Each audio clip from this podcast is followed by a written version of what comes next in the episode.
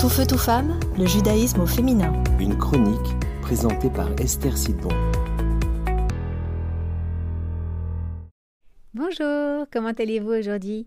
Est-ce que vous connaissez ce livre du publicitaire Frédéric Becbédé? Il s'intitule L'amour ne dure que trois ans. Bon, très sincèrement, même si je pense que ce titre accrocheur est sûrement basé sur une stratégie marketing à la base, on va dire que malgré tout, ça vient se, mettre sur un principe humain qui est très connu et que d'ailleurs Rabbi Meir nous enseigne.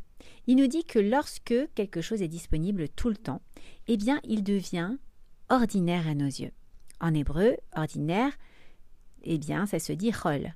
Donc a priori lorsque deux personnes se marient et qu'ils s'aiment et s'unissent l'un à l'autre intimement, eh bien au bout d'un certain temps, étant donné la récurrence et la disponibilité, alors le désir s'amenuise peu à peu entre le mari et la femme et ils deviennent ordinaires, rôles l'un pour l'autre.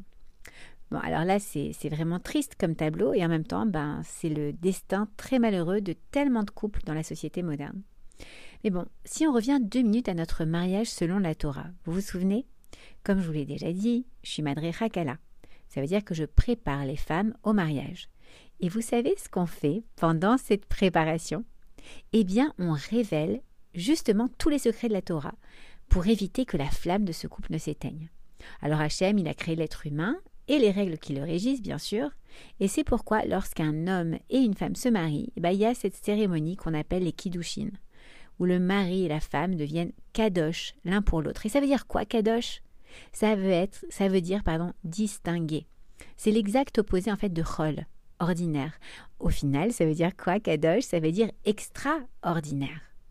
Lorsqu'un homme et une femme se préparent à se marier, eh bien ils apprennent les lois de Tarat Mishpacha, de pureté familiale, qui sont les secrets pour ne jamais devenir l'un pour l'autre. Donc pour rester extraordinaire l'un pour l'autre. Puisque le principe est que si je t'ai à ma disposition tous les jours, tu perds de ton attractivité à mes yeux, alors pendant un peu plus de deux semaines, eh bien le mari et la femme seront dans une relation de proximité physique et émotionnelle. Ils pourront euh, ne faire qu'une seule chair même, se connecter au niveau intime, mais pendant douze autres jours, eh bien la relation prendra une autre dimension. À ce moment-là, ils créeront une sorte de rarification des contacts sensoriels entre les époux afin qu'il y ait un manque qui se crée. Et donc, un désir de retrouver ce lien sensoriel, ce contact physique et intime.